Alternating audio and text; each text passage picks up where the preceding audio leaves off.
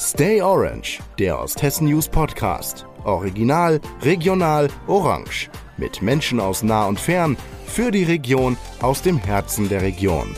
Heute zu Gast Dr. Thomas Sitte.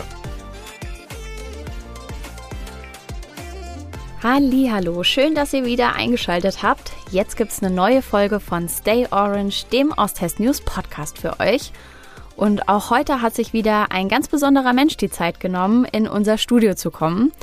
Er ist Mediziner, Autor und seit Gründung Vorstandsvorsitzender der Deutschen Palliativstiftung und bezeichnet sich selbst als Lobbyist für ein besseres Lebensende. Herzlich willkommen, Dr. Thomas Sitte. Hallo Michelle. Ja, du begleitest ja schon seit Jahrzehnten Menschen mit palliativer Medizin und äh, ja, bist eine Koryphäe auf dem Gebiet. Stell dich doch gerne kurz vor.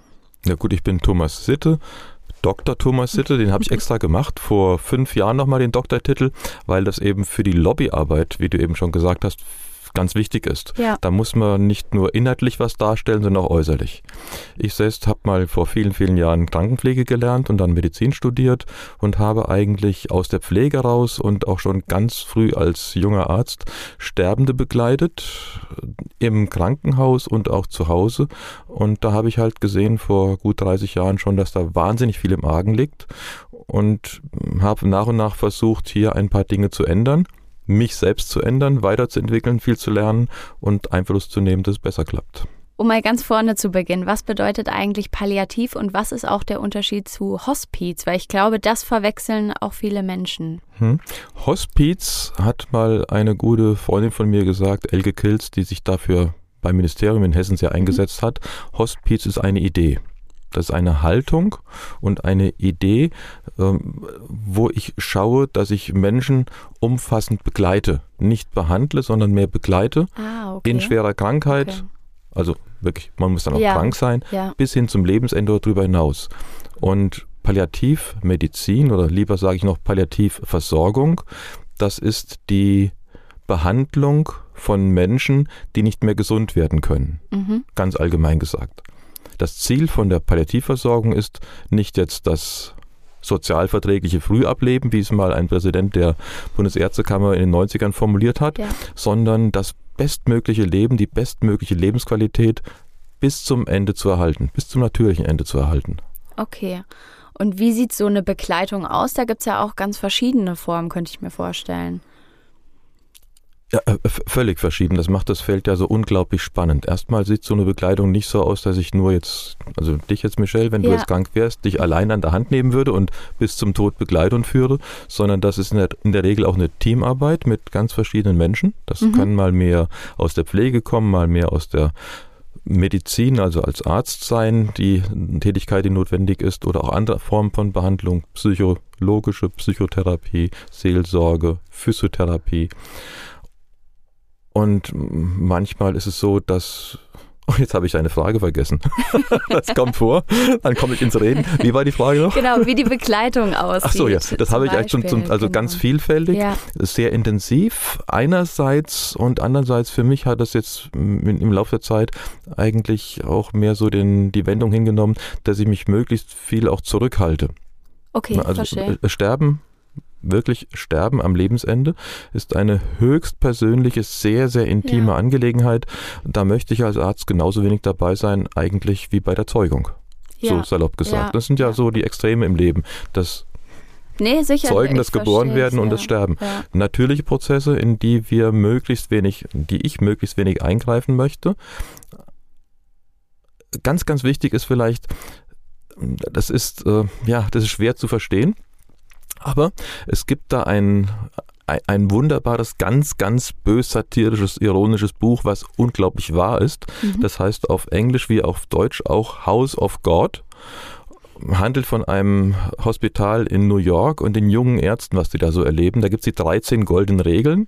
Und die erste Regel heißt auf Deutsch, die beste medizinische Versorgung ist so viel nichts wie möglich zu tun. Okay. Und nichts tun ist ja manchmal unglaublich schwierig einerseits. Ja. Dann ist es so, dass wenn ich in Anführungszeichen nichts tue, also ganz, ganz intensiv überlege, soll ich was tun, aber es lasse, mhm. dann entsteht bei anderen manchmal der Eindruck, die können das ja gar nicht. Das heißt, mhm. der Nichtstuer in der Palliativversorgung, auch in der Hospizarbeit, der mit aushält, der müsste oder sollte oder muss, je nachdem wie man es formuliert, eigentlich auch in der Lage sein, alles zu tun, was hier theoretisch noch möglich, sinnvoll sein ja. könnte, möglich sein könnte. Und dann zu sagen, das könnten wir jetzt machen, aber viel besser für Sie ja. ist es jetzt, wenn wir es nicht tun. Ich glaube, das zeugt auch von viel mehr Stärke, sage ich mal, ja, sich, also das auch durchzuziehen, ja. weil ich glaube, man hat von, von Natur aus auch oft das Gefühl, dass man einfach immer helfen will. Ne? Ja, Und mhm. das dann mhm. auch auszusitzen, weil man weiß, dass das für den Menschen besser ist, ist natürlich auch intensiv. Das ist ja. auch, sage ich mal, das hast du nicht gefragt, was wir tun. Hast du hast, hast gefragt, was wir tun. Du hast nicht gefragt, wer und ja. warum und wieso ja. und wo Probleme sind. Aber wenn du es gerade ansprichst mit dem Aushalten und mit der Stärke, es ist eben schwierig, nichts zu tun mhm. und sich zurückzunehmen. Und wer so ein kleines Helfersyndrom hat, der hat auf dem Gebiet ein Problem. Also die Menschen, die unbedingt anderen beistehen wollen, sind nicht immer die geeignetsten für die Sterbebegleitung, weil das auch leicht zu einer Übergriffigkeit führt. Okay, verstehe. Was müsste man denn doof gesagt mitbringen, wenn man dafür gut geeignet sein sollte, auch sich vielleicht ehrenamtlich zu engagieren hm. in der Sterbehilfe? Äh, äh bitteschön, Sterbehilfe. Falsches Wort. Ja, ja oh, okay. ich, äh, ich bin gestern Abend gerade wieder angemeldet worden von einer Dame, die ich überhaupt nicht kenne. Die äh, hat mich angemeldet, hat gesagt, Sie sind doch der Sterbehelfer. Ich habe da eine Frage. Kann, können Sie mir an, äh, können Sie mir die beantworten? Und da habe ich jetzt zurückgeschrieben, kommt darauf an, was jetzt mein Mitsterbehelfer. Mhm aber ich helfe den Leuten nicht jetzt äh, beim Sterben, bei der Suizid. Ich lerne gerne ja? dazu. Oder ja, bei, der, bei der Tötung, sondern mhm. Äh, eben ich begleite beim Sterben. Ich mhm. bin Sterbebegleiter und äh, die sogenannten Sterbehelfer sind eine andere Fraktion. Ja, was muss man mitbringen? Äh, erstmal werden ganz, ganz viele Hände gesucht. Eigentlich jetzt für die Palliativstiftung, für die ich ja stehe, das habe ich vorher nicht gesagt. Ich bin also in der Deutschen Palliativstiftung auch so ganz nebenbei ehrenamtlich, aber fast schon mhm. ja, also reichlich voll, nein, reichlich ja. teilzeitig. Mit einem guten Stundeneinteil bin ich Vorstandsvorsitzender und Mitgründer. Und auch da brauchen wir eigentlich äh, alle Fähigkeiten. Und wenn es nur die Fähigkeit ist, da zu sitzen und mal einen Zettel in den Briefumschlag zu stecken, also wirklich minimale mhm. Fähigkeiten bis zur Beratung oder fachliche Wissen, was auch gefragt ist. Also wirklich alles ist sinnvoll, was wir hier so an Hilfe brauchen. Das ist auch so in den Hospizvereinen ganz oft, in mhm. Hospizen, da gibt es wirklich vom Koch, äh, vom äh, dem, der ein bisschen einfach Brettspiele macht oder da sitzt und betet. Viele in irgendeiner Hände. Form. Eigentlich für jeden eine Möglichkeit, seine helfende Hand mit einzubringen. Aber wer jetzt tatsächlich mehr fachlich Sterbende begleiten möchte, sei es jetzt hospizlich, fachlich, weil die brauchen auch eine hohe Fachlichkeit oder pflegerisch oder ärztlich oder was auch immer. Da ist ein wichtiges, ein wichtiger Gesichtspunkt. Ich brauche ein gerüstetes Maß erstmal an theoretischer guter Vorbildung oder mhm. Ausbildung, Weiterbildung. Hospiz ist eine Haltung. Ich brauche ja. eine rechte Haltung, also auch Dinge geschehen zu lassen, auszuhalten, mhm. nicht einzugreifen. Ich bin gut beraten, wenn ich mich selbst nicht so wichtig nehme. Mhm. Also das ist wirklich eine Teamarbeit und viele Dinge geschehen einfach, ob ich das beeinflusse oder nicht. Ne? Also Verstehe. ein ein äh, Geistlicher, der mal, den ich sehr schätze, der hat mal gesagt, äh, es gibt drei Dinge im Leben, die uns passiv geschehen. Mhm. Ich werde geboren, ich werde geliebt und ich werde sterben. Also das ist jetzt mit, dem, mit der Grammatik ja, nicht ganz ja. korrekt. Aber, Aber es, das bringt es auf den, den, Punkt. Ja, also ge zum geboren werden kann ich überhaupt nichts beitragen. Ja. Zum geliebt werden auch nicht. Und zum Sterben, naja, äh, eigentlich auch nicht. So ganz genau. Also muss viel aushalten, sich nicht so wichtig nehmen, viel fachlich können, Teamarbeit zulassen und ja, äh, Distanz wahren, ist auch ganz wichtig. Hm.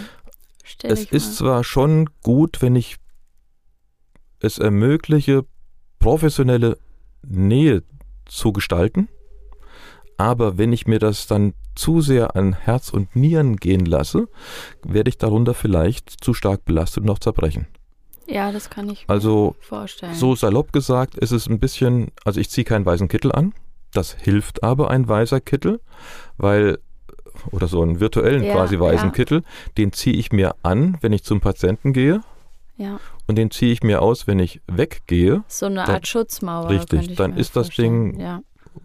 Ja, Mauer ist ja. Okay, Mauer ist ja, so, hart gesagt, aber aber so ein, ja, so- Palliativ heißt ja auch auf Lateinisch oder auf Deutsch übersetzt umhüllen, ummanteln. Mhm. Das ist der Schutzmantel für mich Mhm. als Palliativversorger dann auch, ne? Der weiße Kittel oder ja, ja, ja.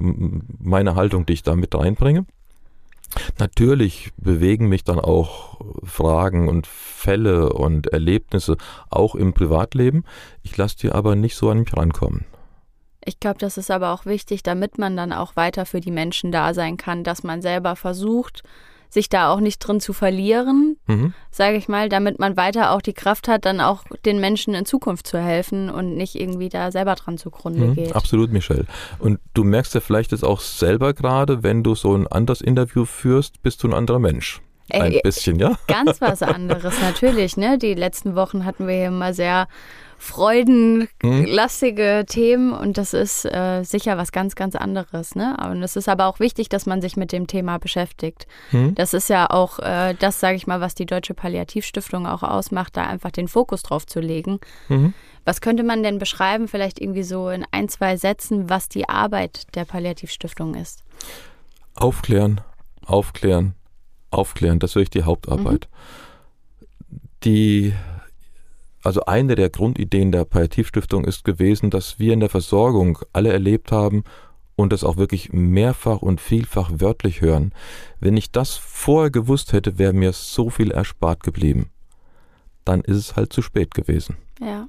Ja. Palliativversorgung, Hospizarbeit wird fast immer, ja, oftmals leider viel zu oft auch gar nicht nachgefragt, aber fast immer viel zu spät nachgefragt.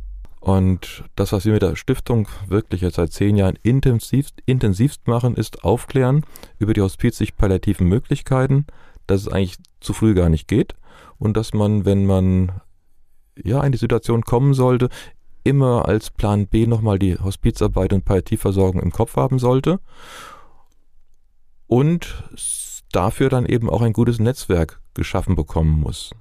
Dass man auch weiß, wer ist Ansprechpartner, wer kann Mhm. einem helfen in der Situation. Ähm, es ist ja auch dieser, also ich sag mal, der Leitsatz lautet ja Leben bis zuletzt. Richtig. Hm? Genau, dass man wirklich jeden Moment auskostet und nicht schon vorher vielleicht die, die Abfahrt nimmt und denkt, das ist eigentlich schon vorbei, Mhm. sondern dass die Leute bis zum Schluss auch wertgeschätzt werden. Mhm. Ja. Bis zum Schluss. Wir haben uns ja auch diesen Claim, diesen Leitsatz Mhm. hin und her überlegt und rumgesponnen. Äh, Eine Version war auch zum Beispiel Genuss bis zum Schluss. Ja, okay, okay. Also ein bisschen ne, plakativer. Ja, ja. Das aber es ist letztlich ja ist ja. genau das gleiche gemeint. Ja, ne? Und sicher. das Leben bis zuletzt, Pünktchen, Pünktchen, Pünktchen, Mhm. Leerzeichen, kleines, ne? also ein Verb, Leben bis zuletzt, Ausrufezeichen. Das haben wir uns so überlebt, äh, über, überlegt, Ja, weil es wirklich darum geht, um das, das Leben, also das aktiv zu leben als Verb, das ne, zu leben bis zuletzt auszunutzen. Und es geschehen einfach im Laufe des Lebens sowieso, ne? aber auch im Laufe des, des Sterbeprozesses oder ganz am Ende immer wieder noch enorm wichtige Dinge für den, der stirbt. Da könnte man Mhm. sagen, na gut, der hat vielleicht nicht mehr viel davon, der lebt ja nicht mehr lange. Wir wissen es aber nicht, wie wichtig es ja, fürs Abschiednehmen ist und vor allen Dingen auch für die, die überleben. ganz wichtig. Also wir haben nicht nur im Blick den, der gehen muss. Wahrscheinlich müssen wir alle gehen. Das ist nicht bewiesen, aber höchstwahrscheinlich ja. müssen wir alle irgendwann Abschied nehmen aus dem Leben. Aber wir hinterlassen ja immer ganz viele Menschen. Ja, das stimmt, dass die halt auch irgendwie, sag ich, auf den richtigen Weg geleitet werden. Können, Ja, Ja, also dass, dass die genau. einfach wissen, hm, also richtigen Wegen, richtig und Ja. falsch. Ich, sag, ich spreche da lieber von angemessen und sowas. ja, Ne? ja, ich versuche mich auch mit Rechthaberei, ja auch was, ne? Was für Eigenschaften muss ich mitbringen? Also es gibt so viel verschiedene Wege und äh, der Weg, der für mich richtig ist, kann für einen anderen vielleicht nicht so passend sein. Ja, also es gibt Menschen eben, die zurückbleiben und die einerseits hier vor schlimmen Erfahrungen bewahrt werden können, weil ein grausames Sterben schädigt ja oder beeinträchtigt ja vor allen Dingen auch die, die zurückbleiben, macht Angst Ja. vorm Tod. Ja. Und Sterben kann schön sein. Also muss nicht schön sein, aber es gibt einfach schöne, lustige, tolle Erlebnisse auch beim Sterben für alle Beteiligten. Ich habe sogar schon mehrfach von Eltern gehört, wo das Kind gestorben ist, die hinterher ganz verschämt so gesagt haben, ich weiß gar nicht, darf ich das so sagen, aber das war jetzt richtig schön. Ja, ich kann, also ich kann das persönlich sehr gut nachvollziehen, weil manchmal ist es auch für einen Menschen ähm, irgendwie jetzt der richtige Moment zu gehen. Und ich glaube, Mhm. da muss man sich auch als Angehöriger, oft denkt man, da glaube ich sehr egoistisch, weil man denkt, oh, ich will das jetzt nicht fühlen, dass die Person jetzt von dieser Welt geht, weil das tut mir ja selber weh. Mhm. Aber ich glaube, wenn man sich da auch so ein bisschen drauf vorbereitet und dann sieht, dass es für die Person jetzt der richtige Zeitpunkt ist zu gehen und das auch eine Erlösung ist, dann weiß man auch oder fühlt man sich selber auch besser, weil man weiß, der Person geht es jetzt irgendwie gut damit. Und dann ist das auch schon irgendwie schön, wenn man weiß, es hat so, einen, so einen guten Abschluss gefunden, Mhm. auch wenn es natürlich super hart ist gleichzeitig. Also weil ich kann konkret zum Beispiel von mir jetzt sagen, ich bin paar Jahre älter als du, du könntest Ja. fast meine Enkelin sein. Also ich bin jetzt 64, ne? Habe wahnsinnig viel gemacht und erlebt Ja. im Leben. Ich glaube nicht, dass da noch viel, viel bessere Sachen kommen werden. Also alles, was, was bei mir jetzt noch kommt, ist quasi so die, die Kür, das Additional. Aber ich habe es auch nicht eilig mit dem Sterben. Ne? Ich will schon mal gucken, was da noch so kommt. Aber wenn es dann soweit ist, ob das jetzt morgen wäre oder Mhm. in 30 Jahren, kann ich sagen, ist okay gewesen. Ja, aber ich glaube, das ist auch, also ich finde das irgendwie erstrebenswert, dass man so einen Punkt erreicht und dass man auch selber mit sich so im Reinen Mhm. ist, dass man auch dem Thema irgendwie so entgegenblicken kann. Weil ich glaube, für viele ist es immer ein Tabuthema, auch über Tod oder das Sterben zu reden. Aber wenn man Mhm. irgendwie damit konfrontiert wird, also ich habe selber durch meine, meine Oma ist mit 64 gestorben. Ja. Ähm, vor fast zehn Jahren und ähm, da hat man das einfach früh mitbekommen und dann, dann hat einem das irgendwie aber auch, also mir hat das die Angst genommen, muss Mhm. ich ganz klar sagen, weil ich damals gesehen habe, dass es irgendwie jetzt der rechte Zeitpunkt war. Da kommen wir eigentlich auch schon so in die richtige Richtung. Also die Palliativstiftung ähm, hat ja viele verschiedene Wege, um, um auf das Thema aufmerksam zu machen. Zum Beispiel auch der Kalender, Mhm. der jedes Jahr rauskommt. Ähm, aber ähm, auch, sag ich mal, explizit äh, ein Buch, ähm, was, was du rausgebracht hast, ähm, mit Pflegetipps äh, für die Palliativpflege. und ähm, das ist, glaube ich, für Patienten sowohl als auch für Angehörige gedacht. Und ich finde, das ist eine wirklich super Sache, weil gerade auch wenn man krank wird, niemand nimmt einen an die Hand und, und zeigt einem, wie das ist, überhaupt krank zu sein. Ne? Mhm. Also man, man wird einfach oft auch in eine Situation reingeworfen, gerade vielleicht auch, wenn es plötzlich kommt, ähm, in der man sehr verloren ist manchmal und auch immer wieder dann denkt, oder wie du vorhin gesagt hast, dass manchmal einfach schon zu spät ist, dann erfährt man von irgendwann, denkt, oh, wenn ich das mal früher gewusst hätte, Mhm. dann hätte das alles so viel leichter sein können und ähm, Genau, dieses Buch greift genau das auf. Ähm, vielleicht magst du es kurz beschreiben, was ihr da Ja, gemacht habt. gerne. Also wenn man so ein paar Jahrzehnte in diesem Gebiet arbeitet, dann ist es ja so, dass sich die meisten Fragen eigentlich vielfach wiederholen. Einerseits, andererseits gibt es natürlich auch immer wieder völlig neue Herausforderungen, völlig unerwartete Dinge, aber das meiste wiederholt sich. Weil das so ist und es, weil mittlerweile gibt es ein bisschen mehr dazu, aber zu der Zeit in den Nullerjahren dieses Jahrtausends gab es quasi keine vernünftigen Handreichungen für Patienten oder für Angehörige, haben wir angefangen, ich habe angefangen 2005 rum, Sachen aufzuschreiben, wichtige Fragen aufzuschreiben, die Antworten möglichst einfach zu formulieren. Und habe mir dann ein paar Kollegen dazu genommen, die auch mitgeschrieben haben. Und ich habe das viel, viel, vielfach umgeschrieben und umgeändert. Und im Lauf der Zeit sind dann äh, ist ein Büchlein, das ist ziemlich schnell draus entstanden, ein Büchlein, was ich anfangs auf der, also auf der Schreibmaschine quasi getippt Ja. habe, mit dem PC getippt habe, auf dem eigenen Drucker zu Hause ausgedruckt habe und dann mit, dem, äh, mit einem Klammeraffen geheftet habe. So war es halt, ne? Man muss halt irgendwie anfangen, ja. Zehn Heftchen gemacht und dann 100 und dann 500 und dann war es zu viel zum, zum Klammern. Und wir haben angefangen, das Buch dann auch in größeren Auflagen zu drucken. Es sind so, jetzt mittlerweile sind es genau 100 Seiten geworden in, der, in der 17. Auflage. Und insgesamt haben wir von der deutschen Version dieses komplette Buch jetzt oh, 270.000, glaube ich. Wahnsinn. schon drucken lassen und verteilt. Dann gibt es noch fremdsprachige Versionen. Es gab mal eine Kurzfassung nochmal also von diesem kleinen Buch, eine Kurzfassung, ja. wo wir 650.000 Stück verteilt haben im Regierungsbezirk Wahnsinn. Kassel. Ne? Also es ist inhaltlich schon eine Millionenauflage. Wir haben da 45 Kapitel quasi so als, als Essenz zu wirklich allen wichtigen Fragen. Ich habe gestern gerade mal zufällig überlegt, so von A bis Z, denkt man ja immer, mhm. ist nicht ganz gelungen, habe ich dann gesehen, da fehlt noch was. Oder ich muss das umformulieren, es geht im Augenblick von A wie Atemnot bis Y wie Yoga. Ah ja, das bisschen schafft man auch noch mit der Zeit bei der 18. Ne? Auflage. Ja, da, wahrscheinlich kriegen wir noch ein Z rein. Ja. Und wir haben das so gemacht, dieses Büchlein, also inhaltlich eben wirklich auf den Punkt, was ich immer wieder höre und vom Verständnis her so, dass es quasi jeder verstehen kann. Es ist nicht langweilig zu lesen für einen Experten. Also kann man schon, das also, kann ich ganz unstolz sagen. Nein, ganz unbescheiden. Also mit, mit ja.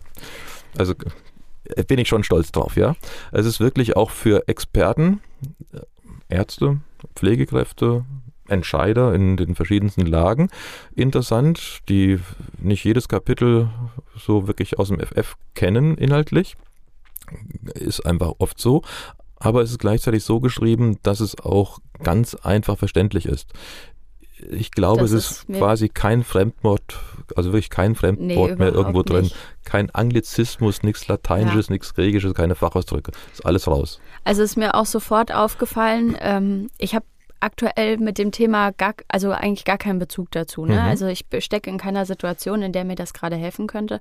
Aber ich habe es mir ja auch letzte Woche angeschaut und ähm, ich habe tatsächlich einige Seiten gelesen, weil ich es auch einfach mhm. irgendwie interessant und spannend fand und ähm, auch irgendwie gut fand, da was dazu zu lernen. Mhm. Ne? Also man weiß ja nie, was auf einen zukommt.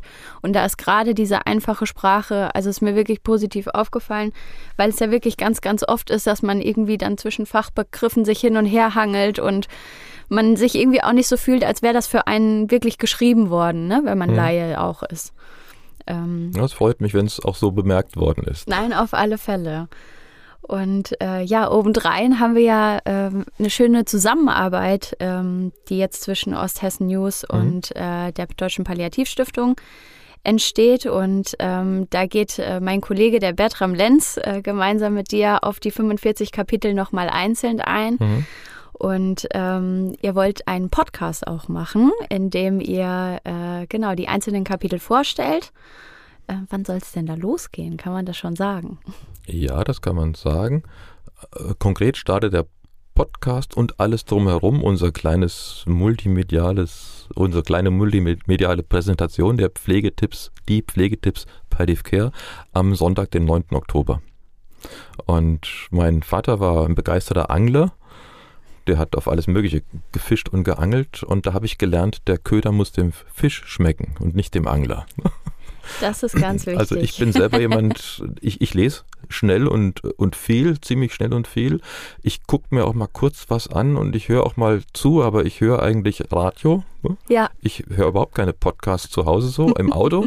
Im Auto höre ich Radio, dann geht es wunderbar eigentlich. Aber es gibt ganz viele Menschen, die sind eben anders gestrickt als ich. Die brauchen ein Video, die brauchen ein Gesicht dazu, die wollen lieber zuhören, andere lesen lieber lange Texte oder kurze Texte. Und da haben wir jetzt eigentlich für jeden was dabei, denke ich, in dem, in der neuen Aufbereitung. Auf alle Fälle. Vor allem ja auch noch in so vielen Sprachen. Ne? Also, ja, wie also viele Sprachen wurde das die übersetzt? Die Pflegetipps haben wir in, jetzt müssen es Deutsch und 22 Fremdsprachen sein. Wow. Ja. Okay, das ist wirklich ja. einiges. Als letzte kam jetzt noch Ukrainisch dazu. Ach, schön. Ja, Aus okay. gegebenem Anlass, ja, weil ja auch doch deutlich mehr, und ich habe es auch schon verteilt. Patienten auch also sind. konkret gehabt, äh, Patienten, einige, aber auch Pflegekräfte, die in dem Bereich arbeiten wollen und daran eben auch sehen können, lernen können, wie läuft es hier in Deutschland einerseits ne? und äh, Hospizarbeit und Palliativversorgung in verschiedenen Ländern ist immer mhm. auch verschieden. Ja, das glaube ich. Verschieden also, ausgebaut. Die meisten wissen da deutlich weniger noch davon als wir in Deutschland hier. Also bei jetzt konkret, was wir jetzt planen, ab 9. Oktober, einmal die Woche, wird dann online gestellt ein Videobeitrag, wo ich mit Helmut Seemann ein Kapitel durchspreche und diskutiere. Ein Podcast mit Bertram Lenz, also mhm. als reine Audiodatei, wo wir nochmal drüber sprechen, gesondert. Und das Kapitel werde ich auch einsprechen dann, also wörtlich. Ach, mehr, perf äh, ja, perfekt. Muss ich mal gucken, ob das klappt mit dem wörtlich einsprechen, äh, weil ich so ablesen eigentlich nicht ganz gut kann. Aber das, also im Prinzip wird es eingesprochen dann nochmal. Und es gibt nochmal einen Textbeitrag dazu, also so, dass wirklich für jeden wahrscheinlich was dabei ist. Also auf jeden Fall ganz viel Aufmerksamkeit für das Thema. Ja. Mhm. Äh, das ist sehr, sehr gut. Jetzt geht es ja vielleicht vielen von unseren Zuhörern auch so wie mir, dass man vielleicht gar nicht gerade in so einer Situation steckt. Aber ich denke, es ist trotzdem wichtig, sich vielleicht auch damit auseinanderzusetzen, was mal ist, wenn man krank wird. Was würdest du den Leuten denn da empfehlen? Auch vielleicht in Bezug auf eine Patientenverfügung oder hm, ähnliches. Vorher empfehlen, ne? Ja, also genau, nicht, bevor ja. man krank wird. Also jetzt vielleicht, dass man sich mit dem Thema auch auseinandersetzt. Naja, das hat man ja eben schon mal angeschnitten. Du hast ja vor, weiß ich, vor einer Viertelstunde schon mal angeschnitten, dass das doch ein Tabuthema ist, das Sterben. Ja. Also wenn ich die Tagesschau schaue heute oder irgendein Krimi oder Actionfilm, wird er dauernd gestorben. Ne? Überall mhm. werden Leichen gezeigt, wird erschossen, wird gemetzelt und es ist ja ganz, ganz schlimm. Ob im Fußballstadion jetzt 109 22 Leute totgetrampelt ja. werden oder eine Bombe fällt oder was auch immer. Äh, das konsumiert man, nimmt man so wahr. Dass es einen so selbst treffen könnte, das wird weitgehend verdrängt. Und das viel häufigere, dass es uns alle irgendwann trifft aus Altersschwäche, einfach verbrauchter Körper ja. oder aus einer Krankheit heraus, wird weitgehend auch verdrängt. Es gibt in Deutschland ungefähr so ja, 40 Prozent der Menschen, die da, der älteren Menschen, im Pflegeheim vor allen Dingen, die irgendwas gemacht haben dazu. Patientenverfügung oder Vorsorgevollmacht. Ich habe die intensiv schon auch durchgearbeitet, durchgeschaut. Einmal sogar in fünf Pflegeheimen fast 600 Akten durchgesehen wow. und habe gesehen, die meisten taugen gar nichts. Ja, okay, also da ist, ist was, es ja. taugt aber nichts. Das ist ja noch schlimmer eigentlich, als wenn man gar ja, nichts Ja, wenn hat. man schon denkt, man ist versorgt irgendwie, ne, und das also ist dann nicht mal richtig. Einerseits ist es so, man kann das gar nicht zu früh machen. Man sollte irgendetwas machen, wenn man 18 Jahre alt ist. Mein mein kleiner natürlich nicht, also mein jüngster Sohn hat mit 19 Jahren eine Patientenverfügung Vorsorgevollmacht gemacht, weil der Hendrik ist damals nach Südamerika gegangen, sehr auf eigene Faust nach Peru für ein Dreivierteljahr und hat sich da, also hat unter den verschiedensten Umständen dort gelebt ja. und ist gereist und hat da gearbeitet und hat gesagt, naja, wenn irgendwas passiert, dann muss er irgend, muss er klar sein, was ich will. Das ist wichtig. Und auch in Deutschland ist die Rechtslage so, ab 18 dürfen die Eltern überhaupt nichts mehr wissen und gar nichts entscheiden. Ja, dass man also, auch eine Vollmacht also ausstellt dann, ne? Also ja. deine Eltern dürften nicht wissen, ja. äh, dass du krank bist, dass du im Krankenhaus bist, wie du behandelt wirst und äh, wie es dir geht. Wenn nicht eine Vollmacht ausgestellt worden ist, Schon du am Arzt vorher gesagt hast, du entbindest den Arzt von der Schweigepflicht oder eben in der Vollmacht drin steht, in medizinischen Fragen ist der und der auch zuständig, kann entscheiden, darf alles wissen und so weiter. Also das ist das Allerwichtigste, eine Vollmacht auf jemanden auszustellen für eine andere Person, für den ja. Fall, dass ich einmal irgendwo liege und mich nicht äußern kann. Ja, also es ist ganz, ganz wichtig. Ich habe es auch schon gemacht, sowohl mhm. als auch. Und äh, es ist wirklich nichts Schlimmes. Man, man kann das einfach machen. Man beschäftigt sich einmal damit mhm. und dann ist man einfach auf der sicheren Seite und äh, Exakt, sollte ja. da definitiv irgendwie nicht weggucken, sondern auch mal den mhm. Blick hinwagen. Und das andere Werkzeug dafür ist eben die Patientenverfügung, mit der ich dann eben dem Bevollmächtigten letztlich helfe, den Willen durchzusetzen, weil da so ungefähr drin steht, was ich möchte. Mhm. Das muss relativ genau sein, so sagt der die Rechtsprechung, also es müssen viele Therapien aufgeführt sein, viele Lebenssituationen aufgeführt sein. Das ist echt kompliziert. Das ist für einen Laien eigentlich kaum machbar, das auszufüllen. Richtig zu formulieren. Und äh, vor allen Dingen, ja, formulieren ist noch schlimmer. Also wer jetzt meint, eine gute vorformulierte Ankreuzverfügung sollte man textlich ändern, der sollte sehr, sehr gut im Thema drinstecken. Okay. Das kann man eigentlich fast nur verschlimmbessern. Und wie ich eben auch schon sagte, also nicht, längst nicht alle Verfügungen taugen was. Wir von der Palliativstiftung www.palliativstiftung.de haben glaube ich, exzellente Patientenverfügung, Vorsorgevollmachten und so weiter, die man sich entweder kostenlos runterladen kann, ausdrucken kann oder holt sie ab oder bestellt sie. Also, als Papier. alle einmal auf die Webseite gehen und Bitte, ja. runterladen und sich mit dem Thema auseinandersetzen. Ganz, ganz, ganz, ganz wichtig. Ja, vielleicht zwischendurch, das darf man nicht oft, kann man nicht oft genug sagen. Da gibt es noch so einen kleinen Unterpunkt auf der Webseite, der heißt Spenden. Das ist auch wichtig, damit die Arbeit weiter ohne, vorangehen Ohne kann. Mo ist nichts los, ja. Das, also ich äh, kann zwar jetzt kostenlos arbeiten, aber ich kann ja nicht die ganze Welt retten. Wir müssen Nee. Druck machen, wir müssen drucken, wir müssen layouten, wir haben Angestellte, Mitarbeiter, wir haben Versandkosten und und und. Veranstaltungen, die wir machen, kostet alles Geld. Wenn kein Geld da ist, machen wir weniger. Nee, und das soll auf jeden Fall nicht passieren, sondern schön weitergehen. Dankeschön. Also gerne mal auf der Webseite vorbeischauen.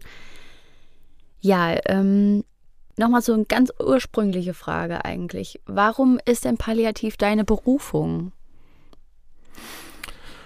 Ach, äh, viele sind berufen und nur wenige sind auserwählt. Ist auch so ein schöner Spruch, ne? Ich weiß nicht, ob es meine Berufung ist. Ich bin da auch rein, äh, ich bin da mehr reingerutscht, wenn du die aktuelle Auflage der Pflegetipps geschaut hast. Da habe ich jetzt im Vorkapitel so quasi was von mir geschrieben, wie ich damals sehr, sehr intensiv reingerutscht bin. Hast du es gelesen? Bitte töten Sie mich? Ja, Den Abschnitt? Ja. habe ich gelesen. Ja, sehr. Wahnsinn. Ja, da- dann, dann weißt du ja vielleicht, wie ich reingerutscht bin. Ne? Also, ja, ja. äh, Das, das, drehen wir mal Spieß mal um. Was hast du denn mitgenommen aus dem Kapitel? Ich interviewe viel lieber, Ja. als interviewt zu werden. Darf ich das machen? Ja, natürlich, klar. Mhm. Wir machen hier alles. Ja, dass eine Patientin äh, darum gebeten hat, ähm, sage ich mal, beim Ende zu helfen, ähm, beim, beim Sterben zu helfen, ähm, dass du die lange betreut hast und dann aber, glaube ich, die Stelle gewechselt hast, Mhm, gell, wenn mhm. ich mich recht entsinne. Und dass sie eigentlich, glaube ich, bis zur letzten Sekunde gehofft hat, dass du sie da unterstützt. Ja, das kann man sagen, ja. Mhm. Ähm, und dass du das im Endeffekt aber dann nicht gemacht hast, ähm, sondern dich dagegen entschieden hast und äh, den Weg gewählt hast, da weiter, sage ich mal, äh, sag ich mal, das Lebensende zu optimieren, Mhm. statt dem ein Ende zu setzen. Ja, So würde ich es jetzt mal zusammenfassen. kannst gell? wieder hinsetzen, Note Ja. 1, ja. Ich danke. Also war wirklich sehr gut zusammengefasst. Äh, Jetzt eine Kleinigkeit. Hier hättest du jetzt ruhig sagen dürfen, also hast du jetzt beim Sterben zu helfen. ja, Das ist ja das, was wir eigentlich tun. Sterbe, Hilfe im positiven Sinn. Aber sie wollte konkret getötet werden. Sie musste, sie war nicht mehr in der Lage, selbst Hand an sich zu legen. Das ist jetzt halt schon auch reichlich 30 Jahre her. Äh, Ich hatte sie kennengelernt im, als ganz, ganz junger Arzt, äh, wo sich noch hätte das Leben nehmen können. mhm. Und als sie gemerkt hat, sie kann sich das Leben nicht mehr nehmen, weil sie so hochgradig gelähmt war zu dem Zeitpunkt, hat sie mich gefragt, ob ich es machen würde. Und äh, ich bin vermutlich, ja, das ist auch so eine Eigenschaft von mir, also hab, man muss viel Empathie mitbringen ja, und bin wohl auch jemand, den man gerne anspricht, wenn man Mhm. Probleme hat. Und sie hatte eben mich angesprochen, ob ich sie töten könnte. Nein, würde, könnte, ist ja klar, kann man. Und äh, wir haben das intensiv diskutiert. Wobei ich so, das ist interessant, auch was das Leben so macht mit einem. Die Details habe ich weitgehend vergessen oder verdrängt. Aber ich kann mich gut an, an, an Situationen erinnern bei den Gesprächen. Das ging also über eine ganze Zeit lang und habe den Wunsch abgeschlagen und da war sie nicht glücklich drüber. Und ich gehe davon aus, dass sie gegen ihren Willen noch wirklich lange am Leben erhalten worden ist, was Mhm. zu dieser Zeit falsch war. Man hätte sie einfach sterben lassen dürfen und müssen, das Sterben zulassen müssen. Aber die tun. Umstände waren eben dagegen. Ja, Ja, das ja. war eine andere Zeit, eine andere Umstände. Ich habe das öfters erlebt, dass man Menschen auch gegen ihren Willen am Leben erhält-. Aber jetzt vielleicht Patientenverfügung hatten wir als Mhm. letztes Thema. Bei der Patientenverfügung geht es nicht darum, dass ich reinschreibe, ich will sterben, wenn, sondern ich kann natürlich auch reinschreiben, ich will leben, wenn. Man Also, hat ja alle ne, Möglichkeiten, das ganz frei Mhm. zu entscheiden. Aber äh, was wir jetzt noch nicht gesagt haben, die Diskussion in Deutschland geht ja darum, dass jetzt das Grundrecht jedes Menschen besteht, äh, das Leben sich zu nehmen, wie er das möchte, oder auch getötet zu werden im Mhm. Kleingedruckten, wenn es nicht anders geht. Und es wird viel zu wenig gesagt, dass man vor Leiden, vor körperlichem Leiden eigentlich kaum bis wenig Angst haben muss, weil das fast immer oder immer linderbar ist Mhm. und fast immer kann man es auch so weit lindern, dass der Patient wirklich sehr zufrieden mit der Linderung ist. Okay. Gibt immer auch Ausnahmen, aber auch da braucht man keine Tötung oder Beihilfe zur Selbsttötung, damit der Patient irgendwann dann natürlich sterben kann. Okay, verstehe. Verstehe.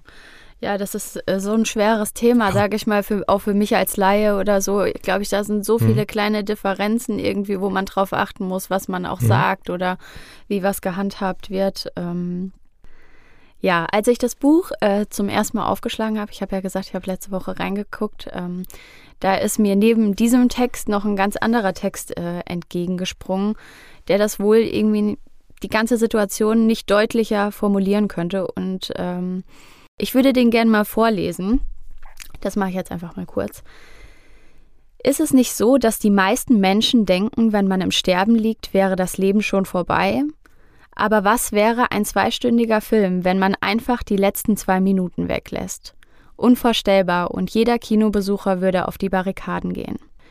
Das hat bei mir, also da hat es bei mir richtig Klick im Kopf mhm. gemacht und ähm, ich denke, das bringt es einfach so gut auf den Punkt, wie wichtig palliative Arbeit ist und dass man diesen letzten zwei Minuten auch genügend Aufmerksamkeit schenkt. Und äh, ich danke dir sehr, dass du das heute bei uns im Podcast gemacht hast.